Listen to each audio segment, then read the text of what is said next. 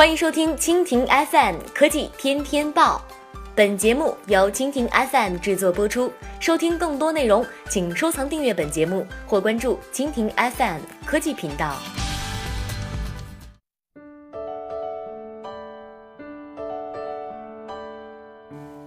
国内播报：北京拟控制共享单车数量。四月二十一号，北京市就鼓励规范发展共享自行车的指导意见试行向社会征求意见，征求意见时间为四月二十一号到五月四号。意见分为六个部分，共二十四条，拟明确共享单车为城市交通系统的组成部分，进行总量控制。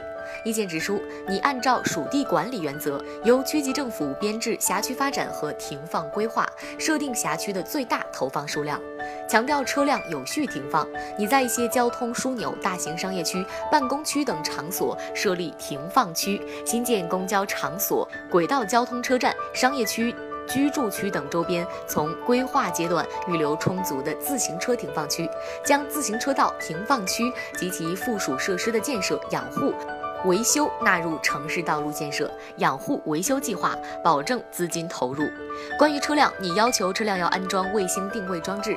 目前，北京市交通委正在研究制定共享自行车系统技术规范。关于信息安全，你要求企业信息与交通管理部门监管平台对接，企业所采取的用户身份信息应当在中国内地存储和使用，不得擅自公开泄露或者向他人提供。关于资金安全，你要求企业在北京市开设企业资金专用账户。中国人民银行营业管理部将加强对企业资金的专用账户管理。意见拟明确，骑行自行车必须年满十二周岁，暂不发展电动自行车。拟要求企业配备与车辆投放规模相匹配的管理人员，建立健全骑行保险理赔机制。据统计，自去年八月以来，OFO、摩拜、小蓝、酷骑、永安行、智享等企业先后在北京投放共享单车近七十万辆，注册用户近一千一百万。